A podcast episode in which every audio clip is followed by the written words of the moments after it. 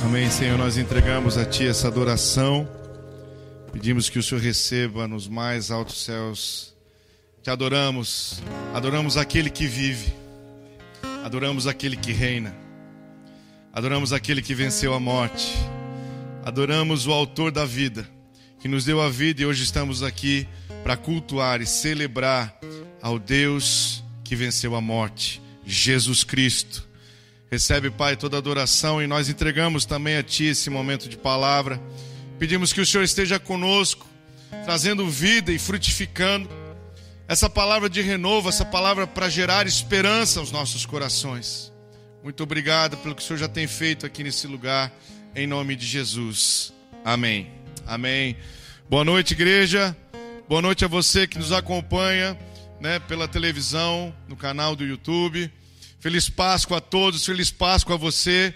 Hoje é um dia especial, estamos celebrando né, a ressurreição do nosso Rei, do nosso Senhor e Salvador Jesus Cristo. Agora há pouco tivemos ceia, tivemos um culto antes desse, já me senti renovado. Né, e hoje a palavra para você é uma palavra de renovo, uma palavra de esperança. Queria só deixar alguns recados. Prepare pão e vinho, nós vamos ceiar com o Senhor. Você que está em casa, quiser se preparar ao final do, da palavra, da ministração, nós vamos sentar à mesa com o Senhor, uma ceia especial, a ceia desse domingo de ressurreição. Não esqueça também de devolver o seu dízimo, oferta, você, igreja amada do Senhor, também não esqueça disso, faça isso com todo carinho e temor. Quero que você abra a sua Bíblia em Jó, capítulo 14, versículo 7. Vocês que são rápidos de endereço. Jó 14, versículo 7. Diz assim a palavra do Senhor: Porque há esperança para a árvore cortada, ainda se renovará, renovará, e não cessarão os seus renovos.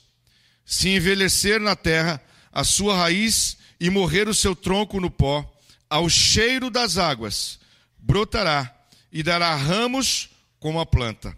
Até aqui.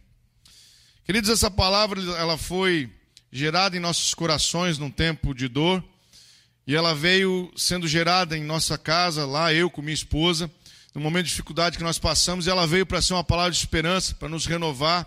E ao longo desses dias o Senhor falou muito conosco sobre a água viva, sobre a questão do renovo, e nós queremos hoje né, dividir com você em casa, você que está aqui, essa palavra. Todos nós somos árvores. Nós escolhemos se somos árvores cujo jardineiro será o nosso Senhor, ou o jardineiro será o próprio cão, como diz assim. Toda árvore tem raízes, tem folhas, cresce ou não cresce, ela tem a estação própria de frutificar, ela tem o local próprio onde ela pode crescer. Há árvores que não crescem em clima quente, outras não crescem em clima frio a todo tipo de planta, e nós somos como esses seres. A Bíblia muitas vezes nos compara a árvores, a plantas. E o Senhor nos chama a ser uma árvore em que Ele possa ser o nosso jardineiro. Quando Ele ressuscitou anos atrás, exatamente no dia que hoje nós celebramos é, a Sua ressurreição, o Senhor saiu daquele túmulo e as primeiras mulheres que o avistaram o confundiram com um jardineiro. Ele tem sido assim para nós, um jardineiro que cuida do nosso jardim, da nossa árvore, ele nos poda, ele nos trata.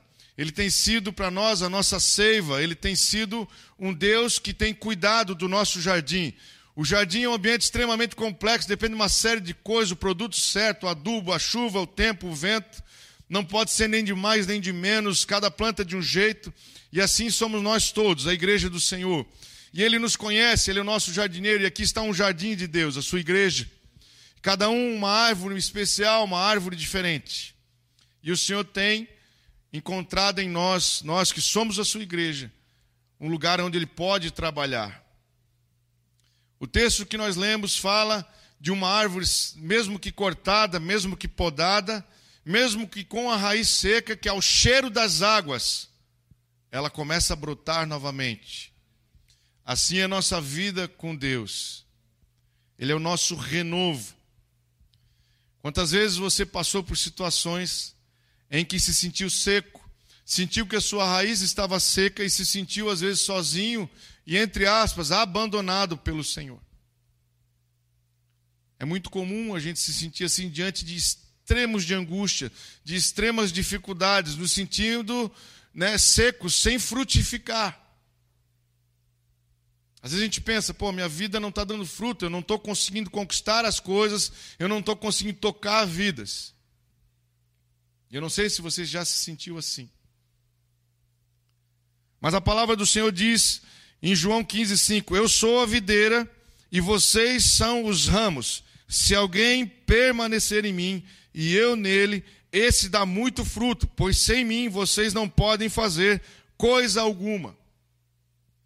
Se o Senhor é a nossa videira e nós somos ramos dessa videira, ou seja, além de sermos árvores cuidadas pelo Senhor, também somos, recebemos a seiva do próprio Deus, Ele é a nossa raiz, Ele é o nosso sustento, nosso alimento e a força vital do nosso ser. Se nós somos realmente ramos dessa videira, então nós daremos fruto no tempo certo. A questão então qual é? O quanto eu estou nele. Porque se você estiver nele, ainda que você não frutifique, as suas folhas não murcharão.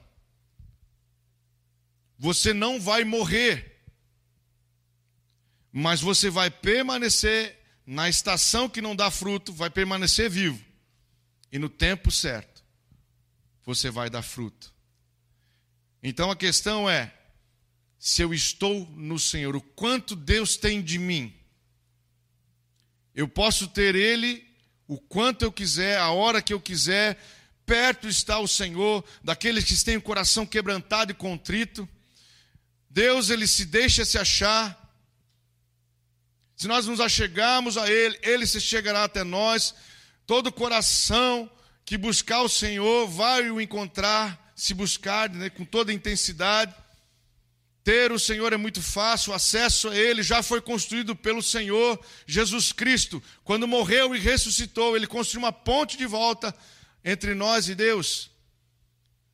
É muito fácil chegar até Ele, a questão é quanto Ele tem de acesso a nós, o quanto Ele tem de nós, o quanto nós permanecemos de fato na videira verdadeira, o quanto nós somos seus ramos, o quanto nós somos árvore do jardim de Deus, o quanto as nossas raízes estão profundas nele.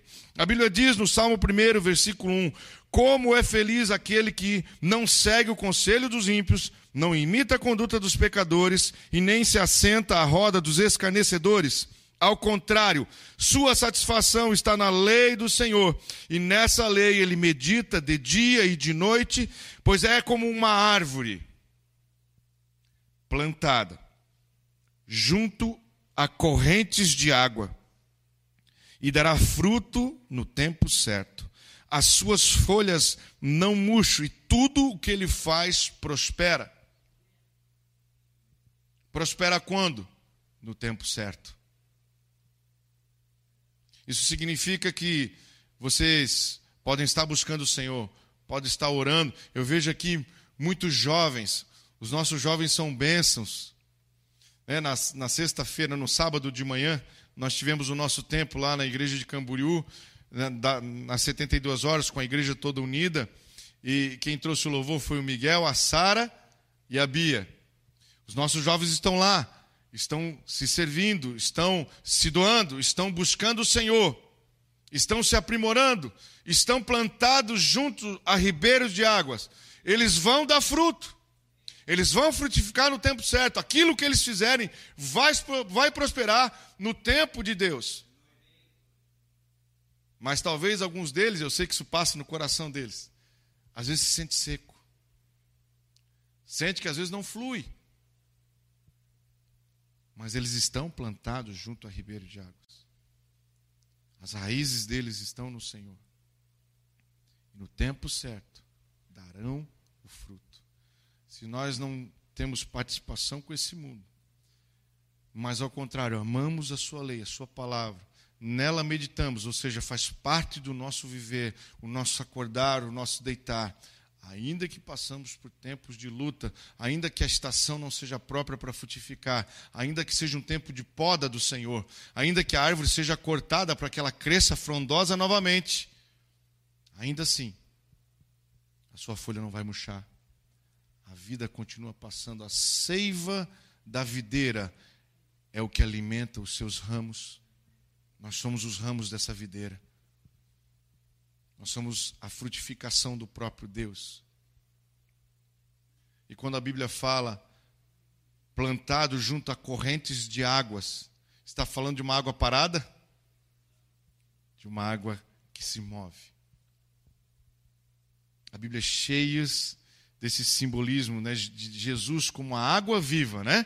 Ele mesmo, lá em João capítulo 4, fala: Se você beber da água que eu te der, do seu interior fluirão rios de água viva, águas que se movem, elas estão saindo de você, estão andando, estão respingando, estão trazendo vida por onde elas passam. Porque são águas vivas, águas correntes que estão se movimentando. Jesus é a nossa água viva.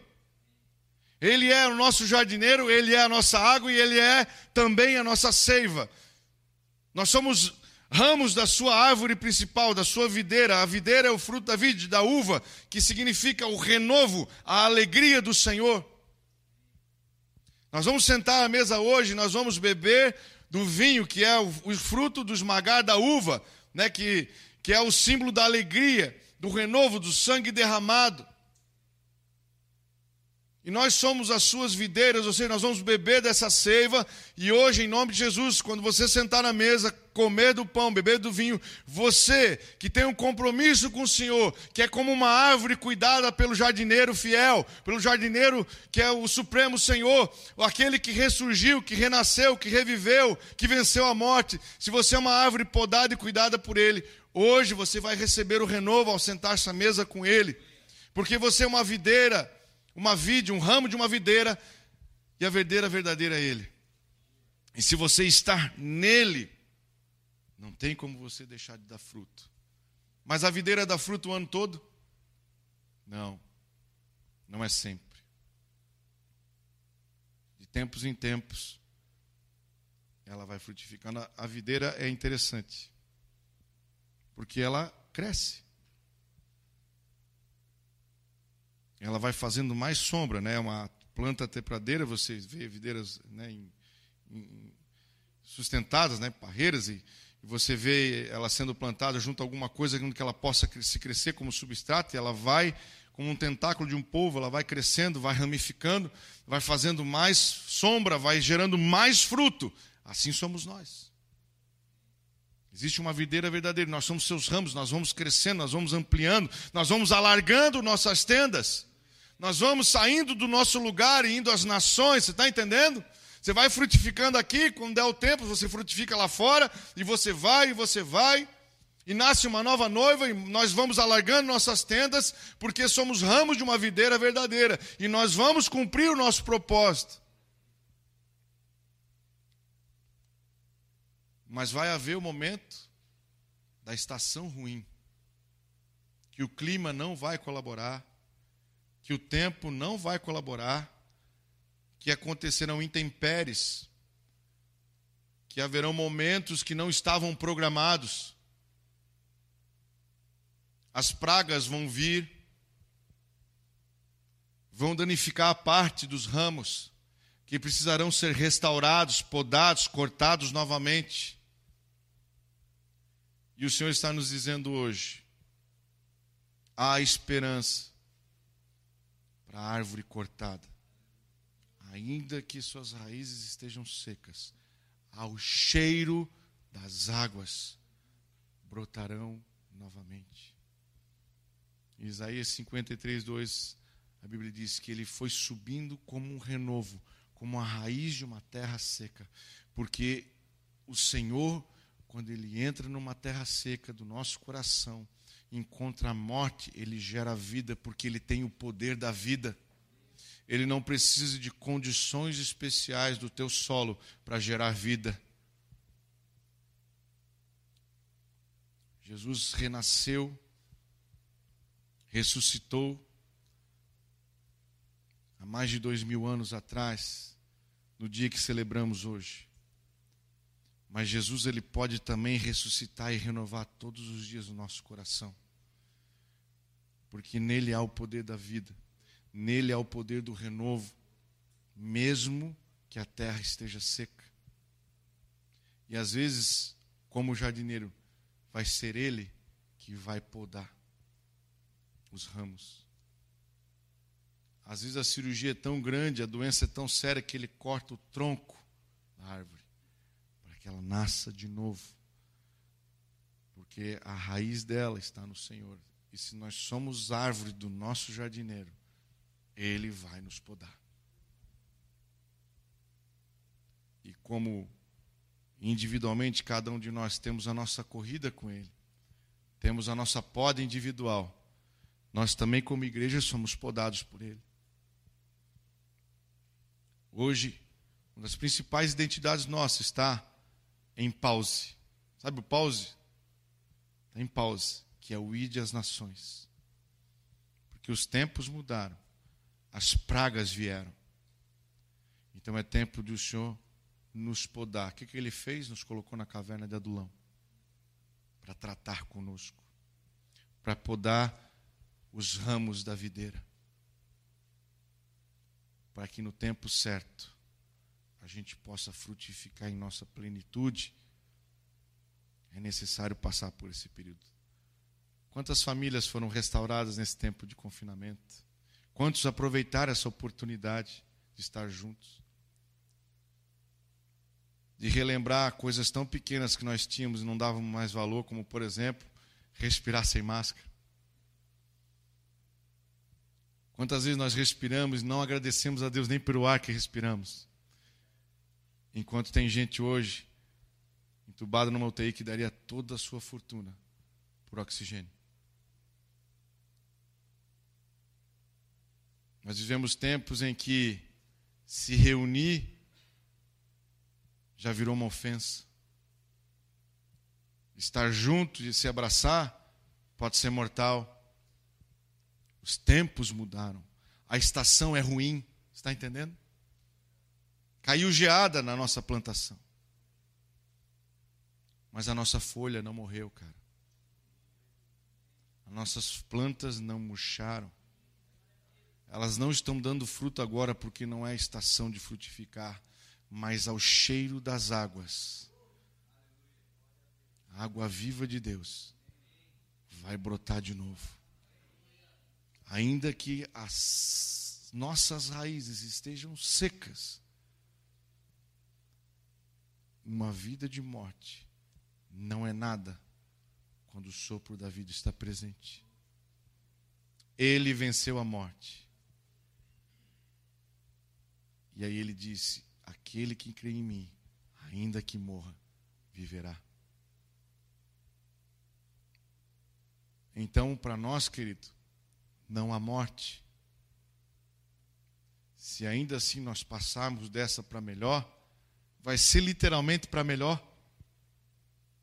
Vamos deixar saudade para alguém aqui, mas nós vamos estar com o Senhor. E eu sei que muitos de vocês tiveram perdas nesse período. Todos nós conhecemos alguém que perdeu a vida nesse período, alguém próximo, um amigo, um familiar. São tempos difíceis, a estação é muito ruim. Mas a árvore plantada junto ao ribeiro de água, os que têm prazer no Senhor, os que se afastam do mal, os que têm compromisso com o Senhor, vão dar fruto no tempo certo. E às vezes a estação, ela obscurece, ela cega o teu propósito, porque a angústia é tão grande, os problemas são tão grandes, nós nos ofendemos com as coisas, nós nos revoltamos com orações não correspondidas, nós lutamos com inimigos que parecem prevalecer contra nós, nós choramos, nós vemos o ímpio prosperar, e muitas vezes nós nos ofuscamos no nosso propósito, porque os nossos olhos estão naquilo que nós vemos. E nós nos revoltamos, às vezes, com as circunstâncias da vida, e esquecemos que somos uma árvore plantada ao ribeiro de águas e que há uma promessa sobre nossas vidas e que há um propósito sobre nossas vidas que irá se cumprir se permanecermos nele. Se vós permaneceres em mim e minhas palavras permanecerem em vós, pedirão o que quiserem, e vos será concedido. Eu sou a videira, vocês são os ramos. Se vocês permanecerem em mim, a vida vai fluir. Quanto que o Senhor tem de nós? Porque as estações difíceis, querido, vão querer matar a sua árvore, vão querer matar o seu fruto, vão querer matar os seus ramos. Quanto que o Senhor tem de nós? Porque se Ele tiver nós, se nós somos árvores do seu plantio, se Ele é o nosso jardineiro, ao cheiro das águas, você vai brotar, querido. Você vai frutificar e vai cumprir o seu propósito no reino dos céus. Porque isso aqui tudo vai passar um dia. Não vai ficar nada. Do que nós produzimos do ponto de vista natural, nada vai ficar. Levaremos para a eternidade a fidelidade ao propósito de Deus em nossas vidas. Deus não vai cobrar de mim que eu leve um milhão de pessoas à salvação. Deus vai conversar comigo a respeito do propósito dele para a minha vida, se eu fui fiel ou não. Para um, Deus entrega uma multidão. Para outro, ele entrega meia dúzia de ribeirinhos da Amazônia. Para outros, ele entrega o pastoreio, entrega o púlpito. Para outros, ele entrega intercessão e deixa longe dos holofotes. Nós temos que ser fiéis ao nosso propósito. E nós temos que ter calma no tempo difícil. Porque o nosso Deus é um Deus de renovo, está entendendo? Ainda que a estação seja difícil e ela nos castigue, se nós estamos no Senhor, Ele nos sustenta. Ele tem a seiva para os seus ramos. Se nós permanecemos nele, nós frutificaremos no tempo certo. Em Mateus capítulo 20, o Senhor diz: E subindo Jesus a Jerusalém, chamou à parte os seus doze discípulos no caminho e disse-lhes: Eis que vamos para Jerusalém. E o filho do homem será entregue aos príncipes dos sacerdotes e aos escribas, e condená-lo-ão à morte, e o entregarão aos gentios, para que dele escarneçam, e o açoitem, e crucifiquem, e ao terceiro dia ressuscitará. Você conhece o seu propósito? Eu sei que a maioria conhece, amém? Quem conhece o seu propósito de vida aqui? Vocês não me preocupem, hein? levanta a mão. Talvez Deus não revelou tudo ainda sobre sua vida, mas alguns propósitos você sabe quais são. Ide por todo mundo e pregar o evangelho a toda. Então nós temos que compartilhar o evangelho. O Senhor procura quem? Adoradores em espírito e verdade. Então nós temos que ser adoradores. Orar sem cessar, então nós temos que orar. Esses são alguns propósitos que o Senhor tem dado para nós, certo? Amém. E há um propósito específico sobre sua vida. Um lugar em Deus que Deus reservou para você, para que você frutifique na terra e respingue a água da vida sobre outros. Alguns de vocês já sabem, outros sabem em parte, outros ainda estão buscando, mas há um propósito de Deus para a sua vida. Quem pode dizer amém? Você crê que há um propósito de Deus para a sua vida? Que Ele te fez nascer, Ele conquistou seu coração, não foi em vão, não foi para te deixar plantado aí sentado? Quantos aqui entendem que o Senhor chamou para frutificar, para trazer o reino à terra, para tocar vidas, deixar um legado? Amém? Eu também creio. E o propósito de Jesus era esse: fazendo uma ponte entre nós e Deus novamente. Trazer o reino à terra. Inaugurar um tempo de graça, onde nós teríamos acesso ao Pai. Hoje, nós estamos encerrando as 72 horas.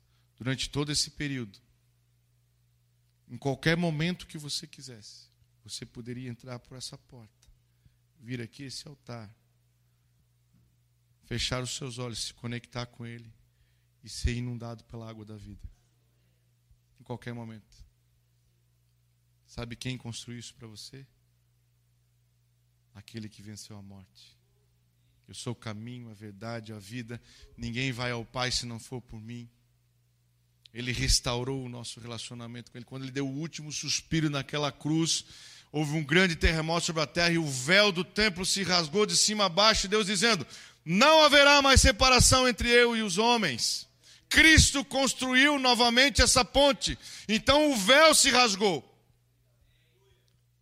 E aqui ele descreve todo o propósito dele. Ele chama os discípulos à parte: Vamos para Jerusalém, eis que o filho do homem será entregue na mão dos homens. Eles vão me levar diante dos sacerdotes, dos escribas, vão me condenar à morte, vão me entregar, vão escarnecer de mim, vão me humilhar, vão me crucificar. Mas ao terceiro dia, eu vou ressuscitar.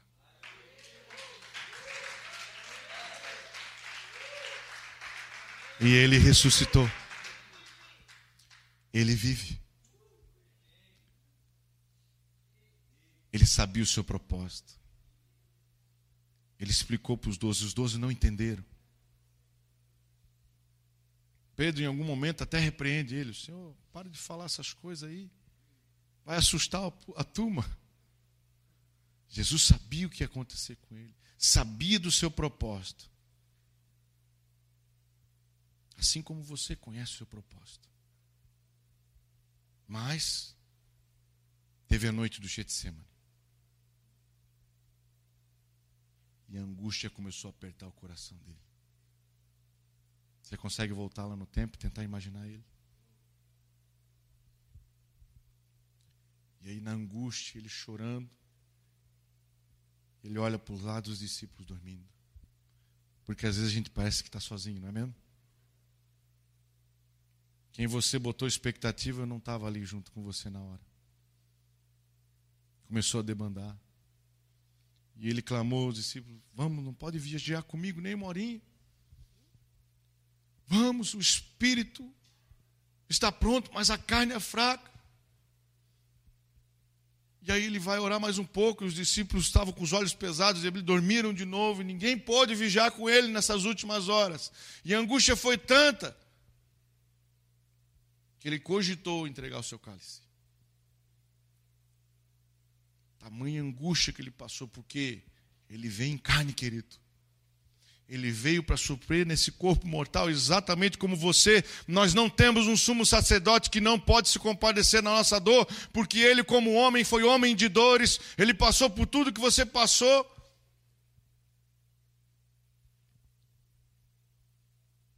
Pai, se possível, afasta de mim esse cálice.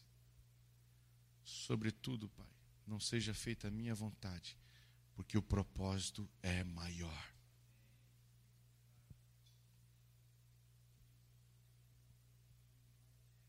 Houve momentos que ele também passou por sequidão, querido. Que angústia bateu o coração dele. Que mesmo sabendo o seu propósito, mesmo sabendo o que Deus ia fazer, quando se defrontou com a luta, querido, ele tremeu, mas como um homem que amou a nós primeiro, como alguém que veio sobre a terra para cumprir um propósito. Ele nos amou e foi até o fim cumpriu o seu propósito e ao terceiro dia ressuscitou. E hoje celebramos o cumprimento do seu propósito, e é por causa disso que eu e você estamos aqui hoje. E antes de tudo acontecer, ele orou ao Pai, ele disse: Pai, eu oro por esses doze discípulos que o Senhor me deu porque eu revelei tudo a eles, eles eu, eu os tratei como amigos, e eu oro também por aqueles que virão através do Evangelho da Salvação, que somos eu e você. Jesus intercedeu por nós, morreu por nós, venceu a morte e hoje vive e vive dentro de você. E o poder que gera vida está em você. Aleluia. Glórias a Deus. Celebramos a vida daquele que venceu a morte, que sabia o seu propósito, como um homem que viveu na terra. Ele também confrontou-se com a estação seca, querido, com os dias difíceis. Ele sabe.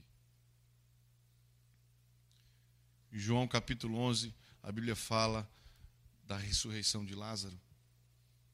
Diz a Bíblia que Jesus recebeu um recado que Lázaro estava muito doente. E ele respondeu: Esta enfermidade não é para a morte, mas para que o nome do Filho do Homem seja glorificado. Jesus sabia que ia acontecer. Essa enfermidade não é para a morte. Mas Lázaro morreu.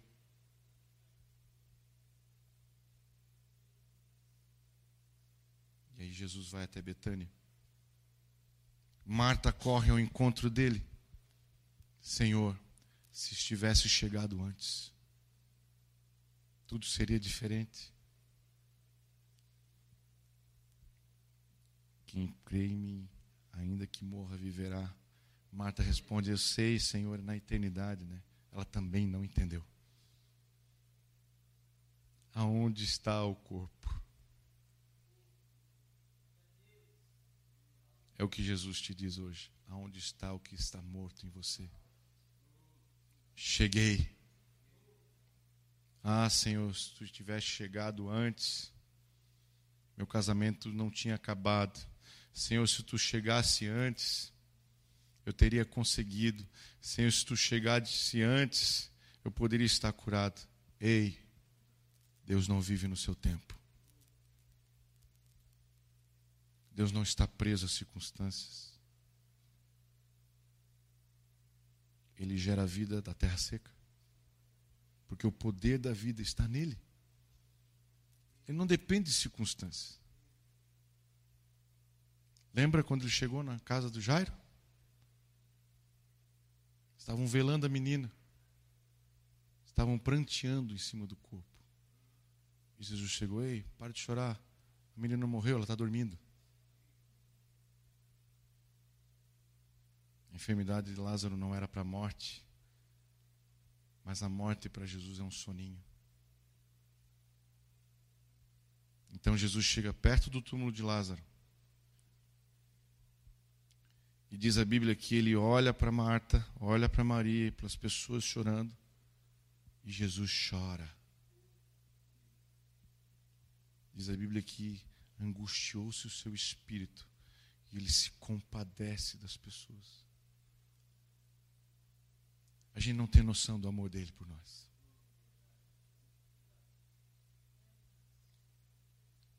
Ele é tão maravilhoso que Ele sabe o fim que Ele vai ter na nossa vida. Ele sabe que vai cumprir o propósito, mas ainda assim Ele se compadece da nossa jornada. Por isso que Ele é o consolador.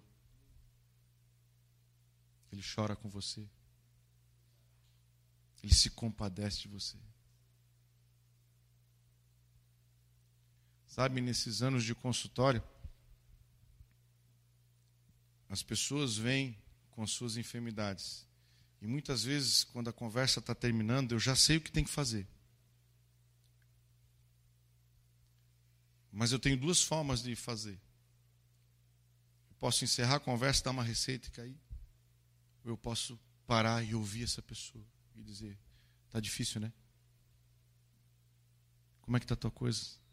Como é que está isso em casa? Isso tem afetado a tua casa? É outra consulta, cara. O fim não vai mudar, o tratamento vai ser igual. Como é bom ter alguém para nos ouvir. E às vezes você está aí como uma árvore cortada, com os ramos machucados. O cheiro das águas está passando gerar vida sobre você de novo. Ele não chega atrasado, ele não chega adiantado, ele chega no tempo do fruto. Então Jesus chora. Mas Jesus para de chorar, manda rolar a pedra e diz: Lázaro, vem para fora. E ele, cheio de atadura aqui nos braços, nas pernas, com o rosto coberto com lençol, sai para fora e volta a viver novamente. Porque aquele que vive carrega o poder da vida. Quem nos separará do amor do Cristo? Será a morte? Principado, potestade? Quem te separará do amor de Deus, cara? O nosso Deus é um Deus que ama e se compadece, é mais do que amar, é viver a sua dor. Ele vive a sua dor, cara. Ele se compadece de nós.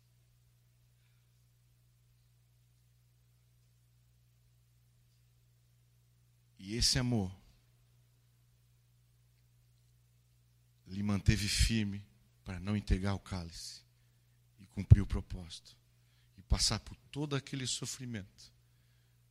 E enfim, ao terceiro dia, ressuscitar. E ao ressuscitar, ele trouxe vida a você e a mim. Dois mil anos depois, estamos sentados aqui celebrando horas preciosas na presença dele, onde ele, Senhor, nos renovou.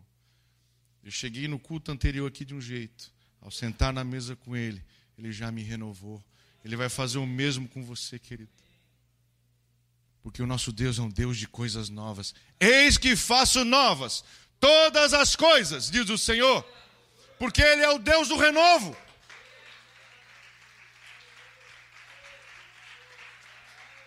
Ele faz novas todas as coisas, porque Ele é uma corrente de água, cara. A água traz vida por onde ela passa. Antigamente as civilizações existiam somente à beira de rio, porque o rio traz vida. Nós estamos, cara, vivendo debaixo de uma autoridade, de um jardineiro, que é o próprio rio da vida. E ele vai gerar vida independente das condições, só que ele vai gerar vida no tempo certo na estação certa. Mas tem uma coisa, a seiva dele continua você, e é, continua em você, e a seiva se chama Espírito Santo, e ele vai frutificar, querido. O tempo agora é de folhas verdes, mas haverá um tempo de que além das folhas verdes, os frutos serão colhidos na sua árvore. A sua copa vai aumentar, você vai abrigar a sombra aos necessitados. tempo certo. A árvore que estava cortada, com a raiz seca, ao cheiro das águas, vai brotar novamente. E não cessarão os seus renovos. Isso é tremendo demais, essa palavra. Seus ramos se renovarão, não cessarão os seus renovos. E viverá. E viverá. Porque é vida.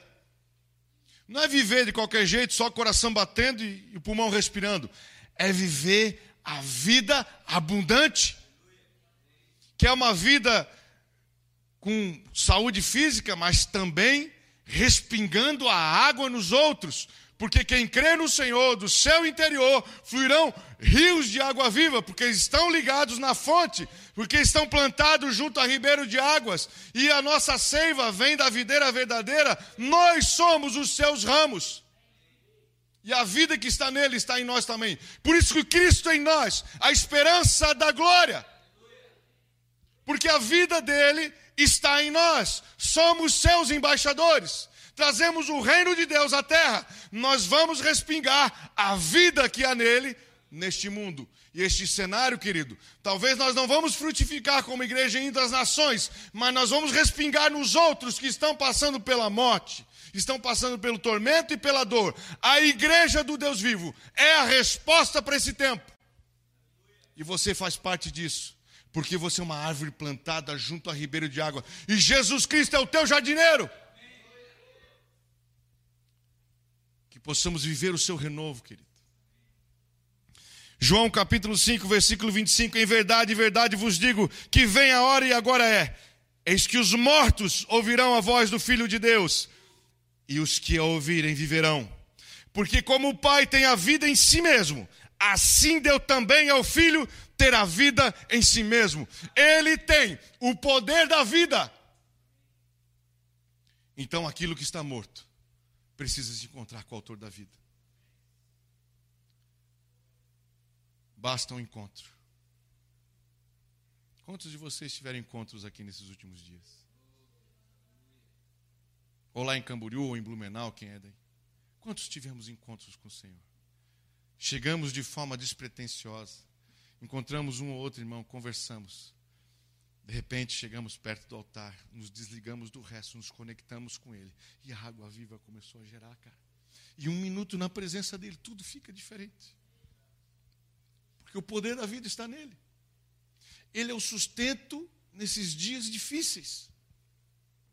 Nesses tempos que a gente não consegue frutificar na nossa plenitude, Ele é a seiva que nos mantém vivos, para que a nossa folha continue gerando sombra, apesar de não gerar frutos como gostaríamos. E eu quero encerrar para nós cearmos com Ele. Lucas capítulo 7, versículo 11. E aconteceu no dia seguinte, ele foi à cidade de Naim, e com ele iam muitos dos seus discípulos e uma grande multidão. E quando chegou perto da porta da cidade, eis que levaram um defunto, filho único de sua mãe, que era viúva. E com ela ia grande multidão da cidade. E vendo-a, o Senhor moveu-se de íntima compaixão por ela e disse: Não chores. E chegando, tocou o esquife, e os que levaram pararam, os que estavam carregando o caixão. E disse: Jovem, a ti te digo, levanta-te.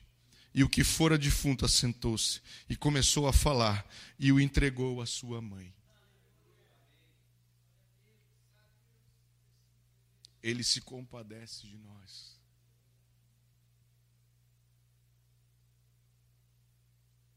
Quando o autor da vida se encontra com você, ele se compadece. E aquilo que tem cheiro de morte volta a viver. Nós podemos nos encontrar com ele todos os dias. E eu sei, posso dizer de coração, também estamos passando por muitas lutas diárias. E este é um tempo, querido, de tudo que nós estamos vivendo, que o Senhor está nos podando. Algumas árvores Ele está cortando. Algumas estão com a terra, com a raiz seca. Alguns ramos estão machucados. E nós estamos na nossa luta diária. Mas se nós nos encontrarmos com o autor da vida todos os dias, o seu amor aquecerá os nossos corações porque Ele se compadece de nós. Está entendendo? Ele se compadece. Mesmo sabendo que Ele vai mudar a realidade daquela vida, logo depois, Ele se dá o luxo de chorar a dor dos outros. É com esse amor que Ele te ama. E é por causa desse amor que Ele cumpriu o seu propósito. E ao terceiro dia, Ele ressuscitou e hoje vive e hoje nós vamos sentar à mesa com Deus que está vivo, que não está morto. Nós vamos sentar à mesa e se você crer, Ele vai entregar o pão e o vinho na sua mão e vai te dizer: Eu vim trazer vida, e vida e abundância. E eu vim trazer renovo sobre sua vida. Então eu queria que agora você fechasse os teus olhos. Você que está em casa, te desliga do que está ao redor. Às vezes você está aí com mais pessoas.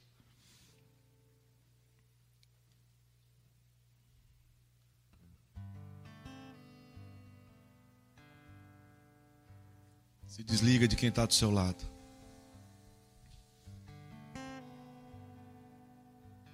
O Espírito Santo, eles não está preso às barreiras que nós estamos. Nós não podemos mais ir e vir a muitos lugares, mas o Espírito Santo não. Ele pode te visitar agora, onde você está. Ele não é preso a barreiras físicas. E a sua velocidade é instantânea. Quando o seu coração se inclina para Ele, na mesma hora, Ele te abraça. Jesus vive em espírito, e o espírito dele grita. Ele está aí hoje na sua casa batendo a sua porta e te dizendo: se você ouvir e abrir, eu entrarei, sentarei à sua mesa e cearei contigo.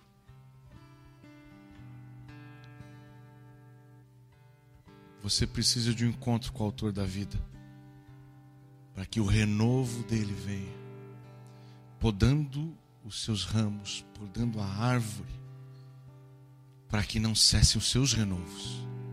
Deus não quer só renovar, Ele quer fazer de você o renovo para outros. Deus quer te tirar de um lugar seco para te fazer um manancial de águas que vai levar a vida e fonte de águas na terra seca. Feche os teus olhos. Fale com Deus. Queria chamar o meu pastor. Converse com teu amigo. Ele não é só nosso Senhor, ele é nosso amigo. Ele é um amado que se compadece de nós e que nos amou com um amor indescritível. Ele disse: sentarem à mesa. Não se esqueçam da obra que eu fiz. Quando eu peço para que vocês o lembrem, eu quero que vocês lembrem do meu amor. Façam isso em memória de mim. E nunca se esqueçam do meu amor por vocês.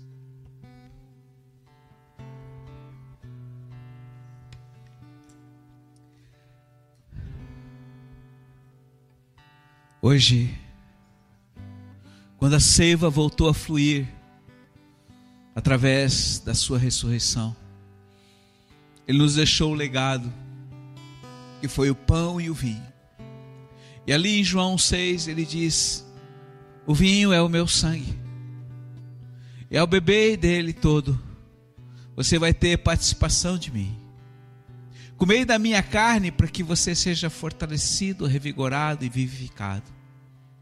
Então, nesta noite, filhinhos, onde nós estamos à mesa do Senhor, nós não precisamos hoje nos entristecer. Sempre que nós participamos da mesa, nós lembramos daquele dia fatídico, daquela tortura e todo o sofrimento dele, mas hoje é tempo onde você vai cear com o Senhor em alegria, porque este sangue que você vai beber, e esta carne que você vai se alimentar, vai trazer o renovo, o mesmo renovo que levantou esse pastor que ainda há pouco falou a vocês. Porque Ele é um Deus de novidade. Ele transforma o que está morto em vida. Pai, por isso nós abençoamos o pão e o vinho, nós ministramos graça sobre ele e ministramos também sobre todo aquele que aqui está. O renovo da tua presença Enquanto o vinho e o pão são distribuídos, nós entoaremos a canção que traz a esperança através do renovo.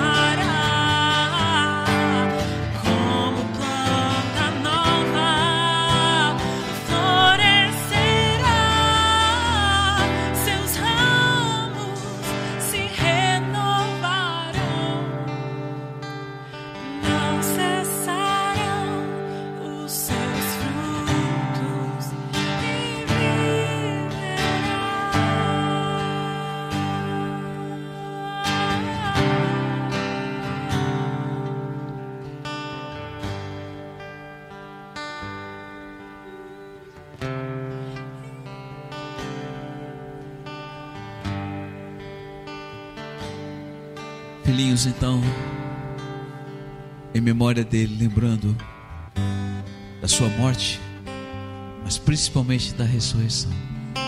Vamos então comer do pão e beber do vinho e nos alegrar da sua presença, porque ele vive e nós podemos crer no amanhã.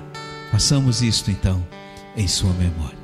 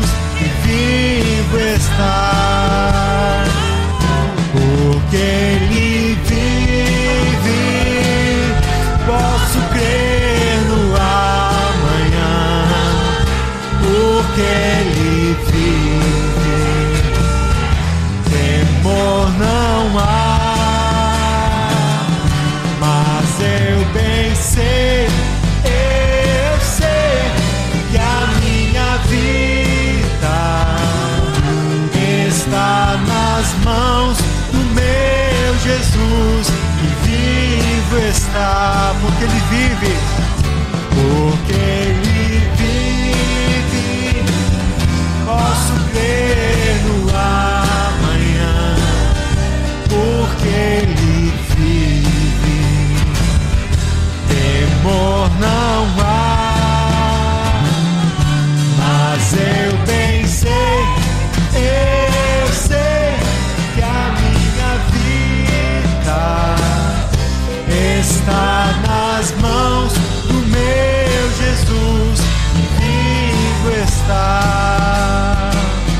Mas eu pensei, eu sei que a minha vida está nas mãos do meu Jesus que vivo está.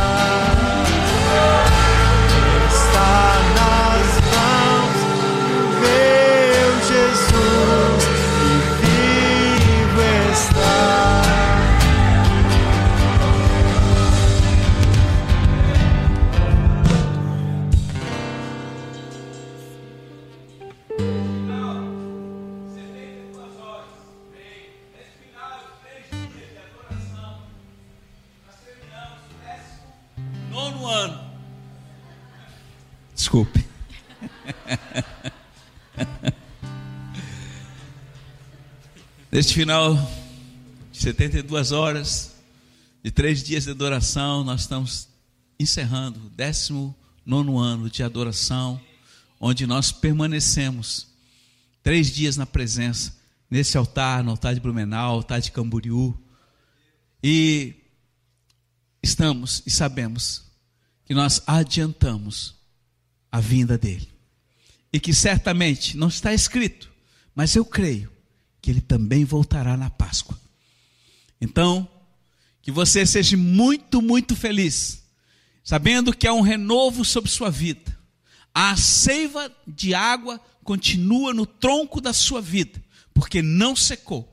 E a seu tempo você frutificará. E eu posso dizer, ele vai e já está frutificando através do renovo desses dias sobre sua vida. Receba a bênção desse pastor e que ele receba a glória e a honra de tudo aquilo que ele é e merece de cada um de nós. Vamos dar uma salva de palmas ao Senhor. Que Deus abençoe você e uma feliz Páscoa e uma feliz caminhada e uma nova jornada com ele nesses dias. Aleluia.